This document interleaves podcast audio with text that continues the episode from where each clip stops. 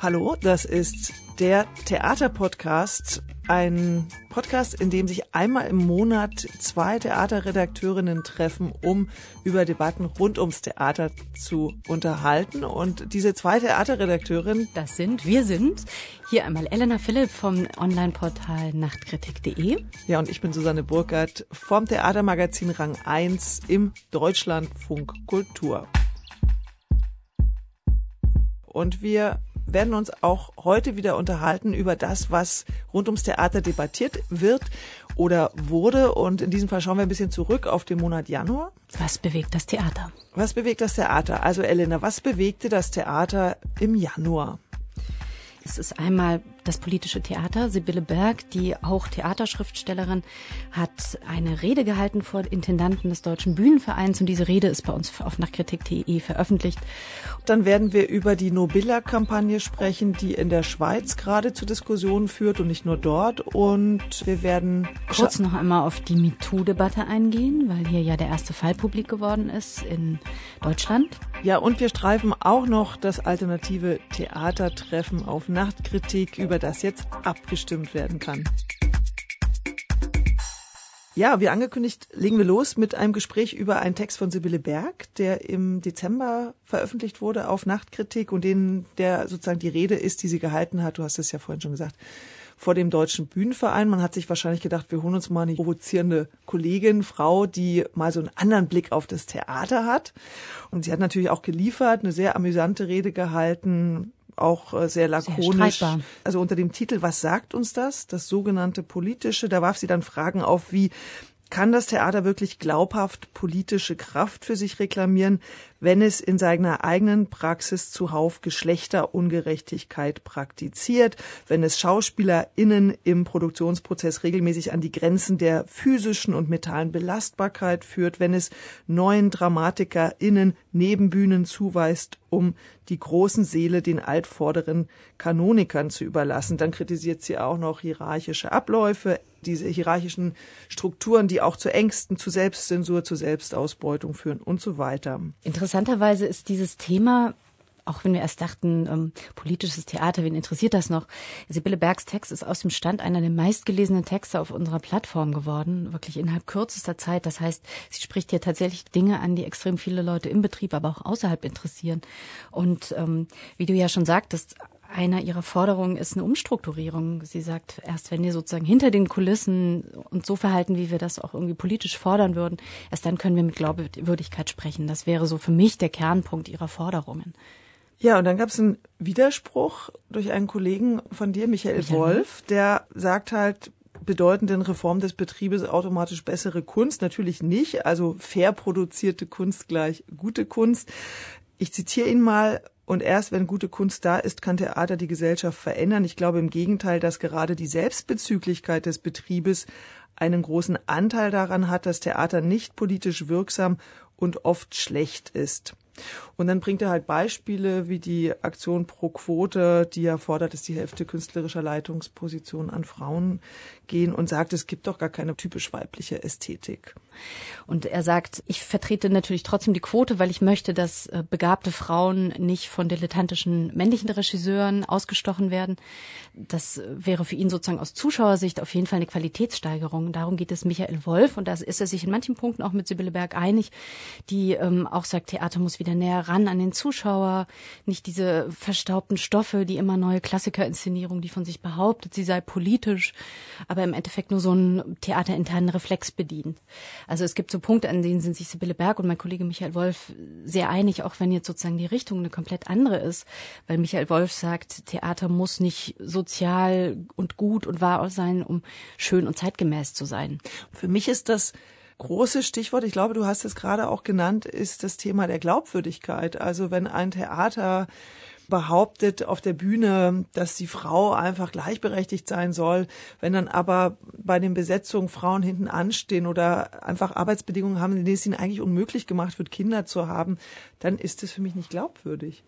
Das ist eine Sache, ähm, die zum Beispiel auch der junge österreichische Regisseur Felix Hafner gesagt hat. Das fand ich ein ganz schönes Zitat, weil er meinte, also der ist gerade 25 und in Österreich gerade sehr angesagt und der meinte, demokratische Leitungsstrukturen seien für seine Generation ein großes Thema und man müsse mal diese eingefahrenen Hierarchien hinterfragen.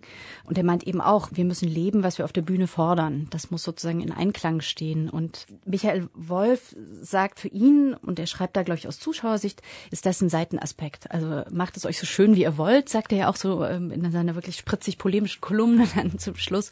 Aber bitte kümmert euch auch um die Kunst. Also theaterbetriebsinterne Debatten sind wichtig, aber sie werden die Theaterkunst nicht voranbringen. Und wenn man sozusagen als Betrieb sich zwar äh, reformiert, aber den Anschluss an die Zeit verliert, wenn man nicht einer hochtechnisierten Mediengesellschaft entspricht, dann wird man irgendwann nicht mehr wahrgenommen. Theater zur Nischenkunst das ist sozusagen sein Plädoyer und da trifft er sich mit Sibylle Berg, die allerdings andere Punkte hervorhebt und sagt, mehr Humor, gerne auch mal Trash, die besten Inszenierungen hätte sie im Jugendtheater gesehen, wo man sich auch traut, emotional zu sein. Also äh, sie empfindet, dass viele von diesen politisch sein wollenden Klassikerinszenierungen auch extrem schwer seien. Das ist natürlich äh, dieser Vorwurf an die deutsche Schwere und Gedankenschwere, den sie hier wieder aufmacht. Und ich bin natürlich auch kein Verfechter von äh, absolut starren Strukturen, aber ein Schauspieler sollte auch ein Leben haben haben können. Nur so kann er die Erfahrung aus diesem Leben mit auf die Bühne bringen und in sein Spiel und damit auch in die Kunst. Interessant ist ja auch, dass es hier, wenn man diese verschiedenen Debatten betrachtet, tatsächlich auch so ein bisschen an die Mythen des Theaterbetriebs geht, so die Mythen des hierarchischen, patriarchal geprägten, alten weißen Männertheaters. Natürlich müssen Frauen, die irgendwie Kinder haben oder sogar Alleinerziehende, irgendwie eine Möglichkeit haben, weiter in diesem Job zu sein. Also auch ich kenne Frauen, die zum Beispiel als Dramaturginnen ausgeschieden sind, weil sich die Arbeitszeiten unmöglich mit einer Kinderbetreuung vereinbaren ließen. Aber man muss irgendwie die Gesellschaft im Theater schon auch abbilden. Und wenn es 50 Prozent Frauen gibt, müssen auch 50 Prozent Frauen im Theaterbetrieb vorkommen. Gut, also wir nehmen Michael Wolf als eine freche Anregung, einfach mal auch ein bisschen polemisch unterwegs sein zu können.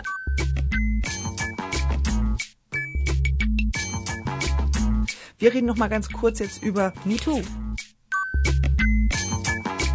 Das haben wir ja in unserem Jahresrückblick schon so angedeutet und haben uns so ein bisschen gewundert, dass aus dem Theater da noch gar nichts gekommen ist. Und das hat sich dann aber schnell geändert, damit wir heute weiterreden können. Und zwar gab es im Zeitmagazin Anwürfe von drei ehemaligen Schauspielerinnen gegen Dieter Wedel, dem Filmregisseur und äh, Leiter der Bad Hersfelder Festspiele. Genau. Dem wurde vorgeworfen, dass er drei ehemalige Schauspielerinnen sexuell belästigt, die eine sogar vergewaltigt. Äh, vergewaltigt hat. Und nun kann man sagen, das fand in den 90er Jahren statt. Warum erst jetzt, so viele Jahre später? Es ist nicht mehr justiziabel. Dieter Wedel gibt eine eidesstattliche Erklärung dagegen ab und sagt, das hat so nicht stattgefunden. Die Frauen haben auch eidesstattliche Erklärungen abgegeben. Es steht Aussage gegen Aussage. Aber damit ist erstmal ein Name auf dem Markt aus dem auch Theaterbereich. Und interessant ist die Reaktion von einigen Schauspielerinnen unlängst. Pauline Knof, Tochter von Barbara Schnitzler, die gemeinsam mit ihrer Mutter ein Interview dem Tagesspiegel gegeben hat und äh, die sagten, na ja, es gibt 15 Namen, da heben wir gar keine Augenbraue. Es hat uns eigentlich nur gewundert. Die hätten sich zu Weihnachten noch gefragt, wie weit sind wir denn, wenn drei Monate nach MeToo in unserer Branche kein einziger Name fällt. Dann hat sich auch Iris Berben zu Wort gemeldet und gesagt, sie findet das gut, dass mit Dieter Wedel jetzt ein Beschuldigter genannt wurde. Sie findet aber, dass wir keine hysterische, voyeuristische Debatte gebrauchen können, die dann schnell wieder verschwindet. Es geht grundsätzlich um Machtmissbrauch und darum, wie der in Zukunft möglichst verhindert werden kann. Da sind wir wieder bei den Strukturen. Ganz genau. Zum Beispiel auch Nina Horst, die Schauspielerin, hat in einem Interview mit den Kieler Nachrichten gesagt, es geht jetzt nicht um Political Correctness, sondern darum, dass die Strukturen sich verändern müssen. Und sie kommt dann auch relativ schnell auf die Quote und sagt, erst wenn wirklich 50 Prozent der Leitungsfunktionen mit Frauen besetzt sind, können wir uns auf gleicher Ebene unterhalten. Also bislang sei es irgendwie so, dass sich Männer in so einer Klüngelei gegenseitig die Jobs zuschieben und dass über Intendantinnen oft negativ gesprochen würde. Und sie sagt, Frauen sind nicht die besseren Menschen und sie werden vielleicht auch nicht die besseren Intendantinnen sein. Aber es geht um eine Gleichberechtigung und natürlich geht es auch um den Zugang zu Ressourcen und den muss man dann natürlich regeln, wenn es freiwillig nicht passiert.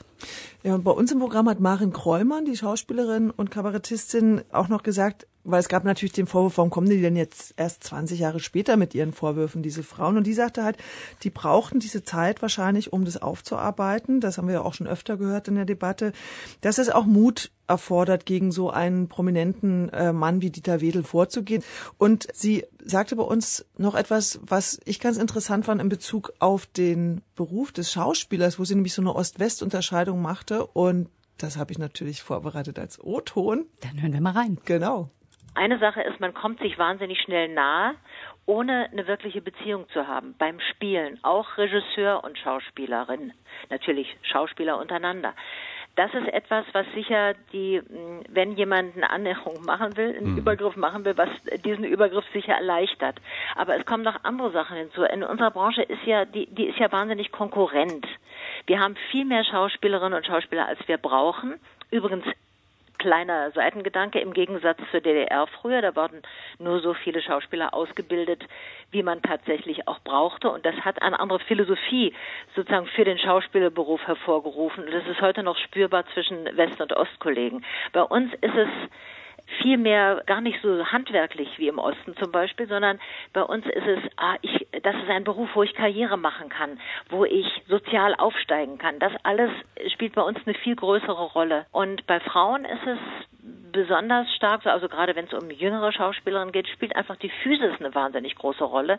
Und da denkt sich so manche junge Schauspielerin, naja, mit der Begabung glaube ich schon, ich bin begabt, aber auf alle Fälle sehe ich jetzt gut aus und ich kann jetzt da mal versuchen, übers Aussehen das zu machen. Das sind natürlich ganz alte Abhängigkeitsverhältnisse und auch alte Stereotype.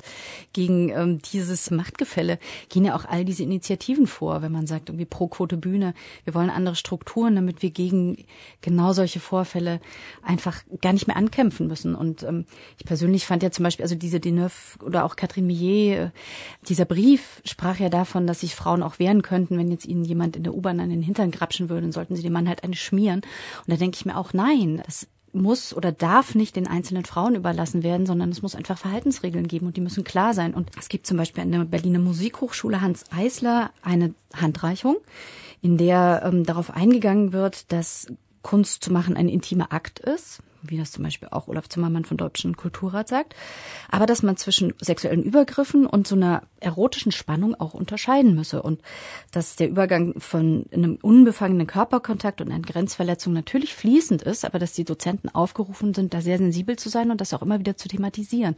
Also es ist keineswegs ein Naturgesetz, dass jetzt Männer irgendwie ihre Triebe ausleben, sondern das ist eine Gepflogenheit und das kann man natürlich ändern. Das ist keine individuelle Geschichte, sondern das ist, wie wir ja auch schon ganz oft gesagt haben, einfach ein struktureller Sexismus, die muss man sich anschauen und da muss man eine Handhabe entwickeln. Damit kommen wir zu einem Thema, was erstmal eigentlich so scheinbar gar nichts mit dem Theater zu tun hat. No Billag, das ist die Kampagne gegen die, also so nennt man die Gebühren in der Schweiz. Genau, das ist so eine Art Gebühreneinzugszentrale wie die GZ in Deutschland. Das ist eine AG, die die Schweizer Radio- und Fernsehgebühr verpflichtend erhebt. Das ist eine Abgabe wie eine Steuer, nur dass sie eben von einem Unternehmen eingezogen wird.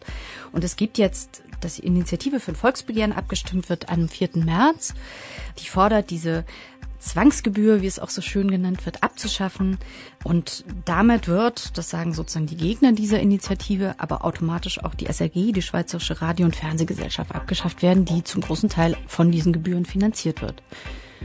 Das heißt, die kann dann eigentlich nur weiter existieren, wenn sie sich mit Werbung finanziert, wie es auch private Sender. Genau, was aber in allen Analysen als nicht sehr wahrscheinlich gesehen wird, weil sozusagen auch die Marktführer nicht ausreichend werbefinanziert sind.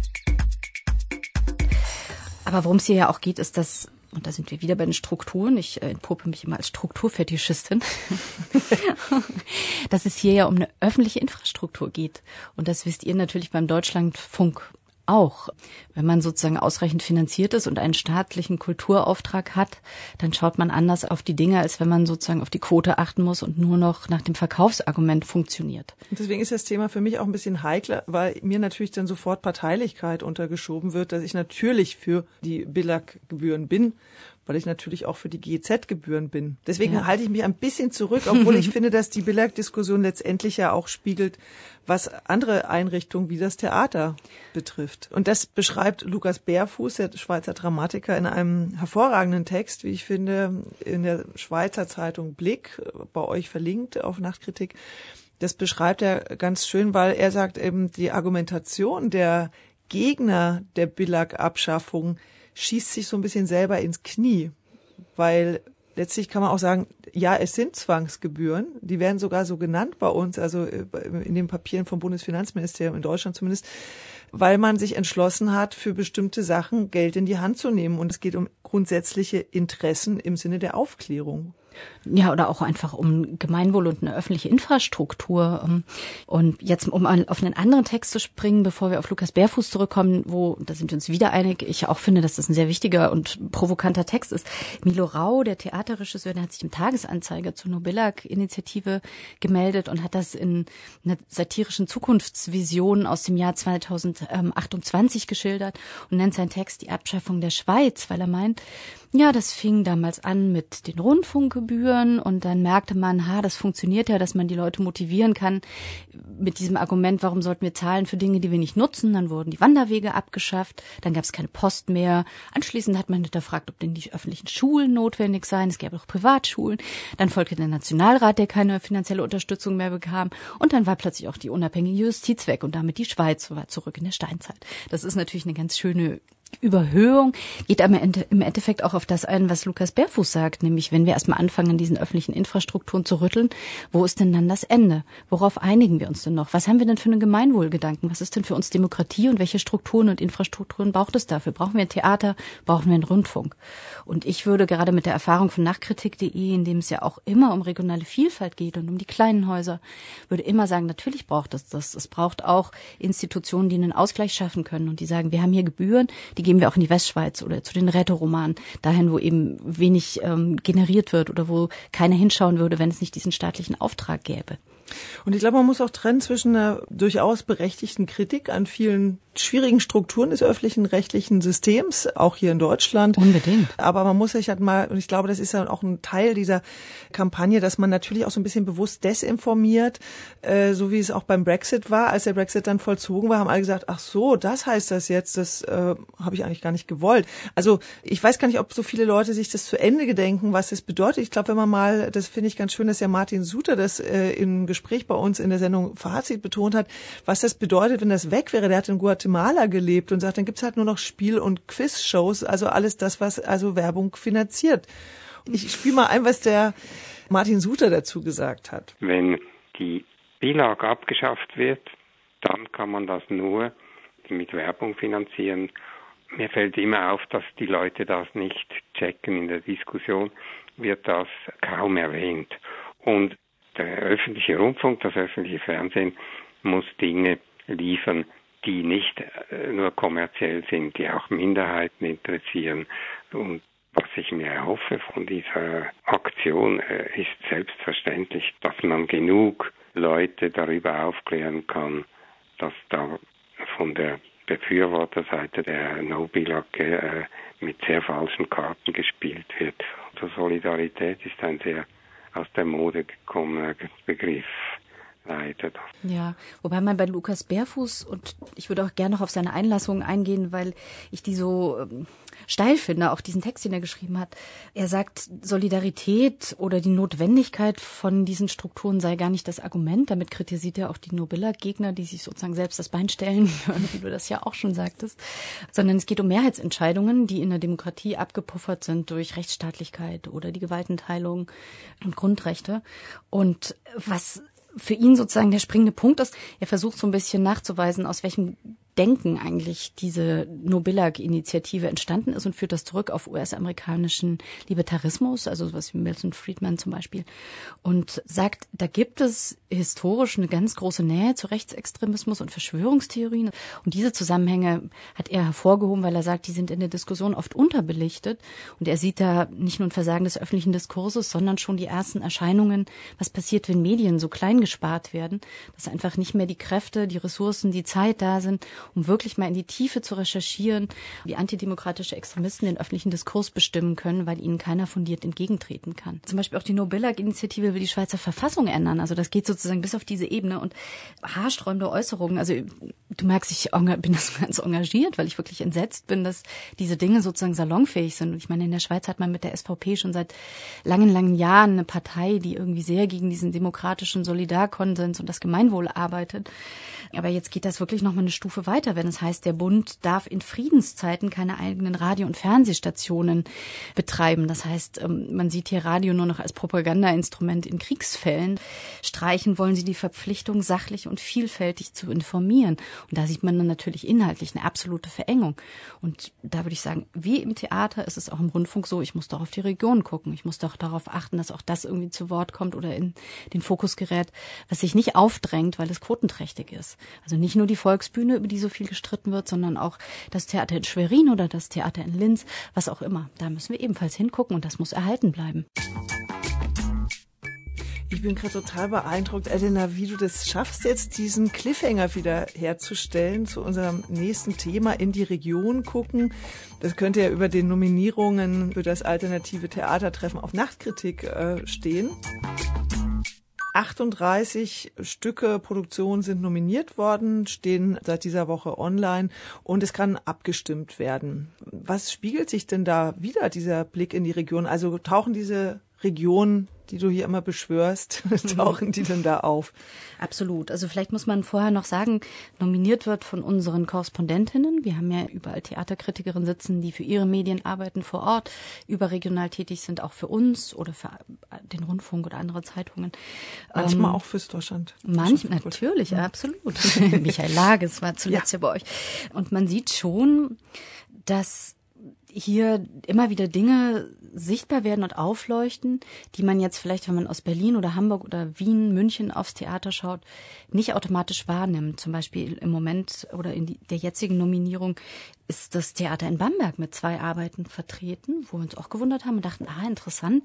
Oder ganz stark das Theater aus Münster. Ähm, das sind sogar zwei Inszenierungen von einem Regisseur, Stefan Ottini, der ähm, einmal La Révolution von Joël Camara inszeniert hat und dann äh, den Kaufmann von Venedig von Shakespeare, wo irgendwie, wenn man sich die Nachtkritik durchguckt, in den Kritiken rundschauen schaut und dann auch diese langen, langen Kommentarthreads durchliest, schon sehr deutlich wird, dass hier offenbar jemand ein politisches Theater am Puls der Zeit macht gerade wenn man auf den Kaufmann von Venedig schaut, das ist eine der Inszenierungen, die wurde bei uns am heißesten überhaupt diskutiert, gerade mit diesem Antisemitismus-Vorwurf. Natürlich sei das Stück von Shakespeare antisemitisch.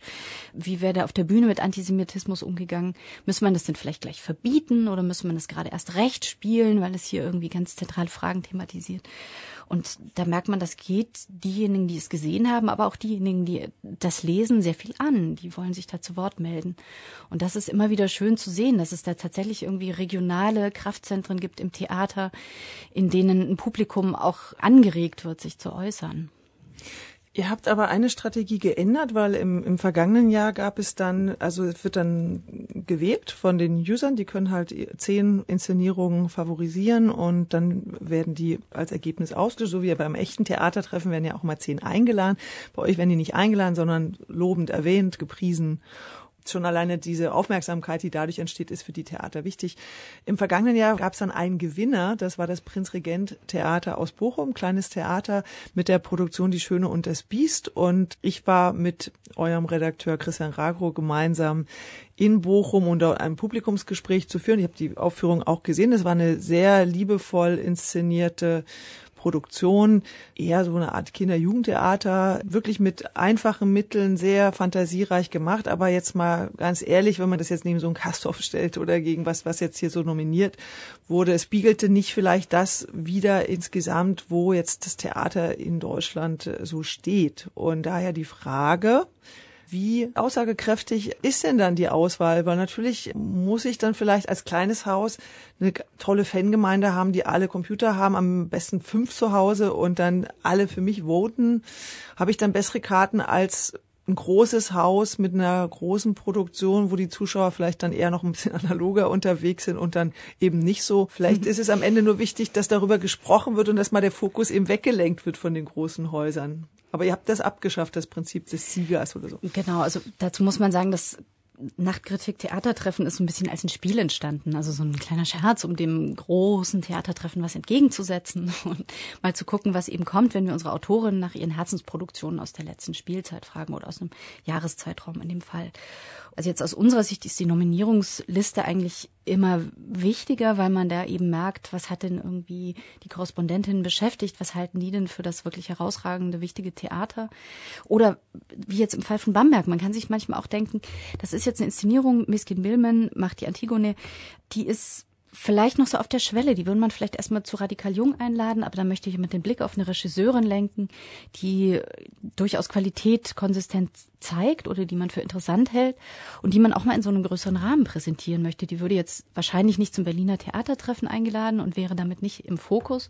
Und natürlich ist das Theatertreffen bei uns als Nominierungsliste jetzt auch keine von der Jury konzipierte und sorgfältig abgewogene Tableaugeschichte, sondern die Nominierung weist hin auf kleine Leuchttürme in der Region, so wie jetzt in diesem Fall zum Beispiel Münster oder auch, wenn man sagt, das Schauspielhaus in Hamburg ist dreimal vorgekommen oder auch die Münchner Kammerspiele interessanterweise, die ja sehr umstritten waren, weil Matthias Lilienthal da ein experimentelles neues Stadttheater macht, wo viele Münchnerinnen sagten, das passt nicht zu uns oder gerade Münchner Kritik sagte, das finden sie schwierig, zu performativ, aber das ist dreimal genannt mit äh, Nominierungen hier beim, bei der Nachkritik. Das heißt, es scheint schon eine künstlerische Qualität zu geben und das darf man bei all diesen Strukturdebatten auch nicht vergessen. Es geht auch natürlich immer um die Kunst und deswegen würde ich dieses Theatertreffen auch sehr stark machen, weil man dann einfach mal wieder über Inhalte spricht und mal wieder schaut, was ist es denn, was am Theater eigentlich so passiert. Und wenn jetzt ein kleines Theater einen Fürsprecher hat in einem Autor oder wenn es schafft, seine Fangemeinde hinter sich zu bringen, zum Beispiel das Prinzregent-Theater, da gibt es in den Kommentaren dann auch zum Beispiel Leute von Kulturbüros, die sich äußern. Also da steht vielleicht so eine ganz große Mobilisierungskampagne dahinter, dass die sich wirklich große Mühe gemacht haben, Stimmen einzusammeln und dass das honoriert wurde. Und wie du sagst, es ist eine liebevolle kleine Jugendtheaterinszenierung. Aber da steht jemand hinter dem Haus, da steht eine große Öffentlichkeit hinter diesem mhm. einen Haus. Und das zu erfahren, finden wir sehr spannend. Ja, und mit dieser Theatertreffen-Auswahl, die ja dann bekannt gegeben wird, kurz vor der Bekanntgabe der Nominierung für das echte Theatertreffen. Also ähm, bei uns ist Nominierung oder wird bekannt gegeben, welche zehn Inszenierungen die meisten Stimmen bekommen haben durch, durch die Leserinnen-Klicks ähm, am 24. Januar und am 31. Januar oder 30. Januar 30. folgt dann Januar. das kommt Berliner das Theatertreffen. große Theatertreffen. Die orientieren sich dann wahrscheinlich in ihrer Schlussdiskussion nochmal an euren zehn mhm. Favoriten. Und damit sind wir jetzt am Ende von diesem Podcast. Weiter geht's im Februar, natürlich dann auch mit Blick auf die Auswahl des Theatertreffens. Das Ganz wird bestimmt. sicher ein Thema sein. Und damit endet diese Ausgabe des Januar Theater Podcasts mit Elena Philipp von Nachtkritik und Susanne Burkhardt von Deutschlandfunk Kultur. Vielen Dank fürs Zuhören. Bis zum nächsten Mal. Tschüss. Tschüss.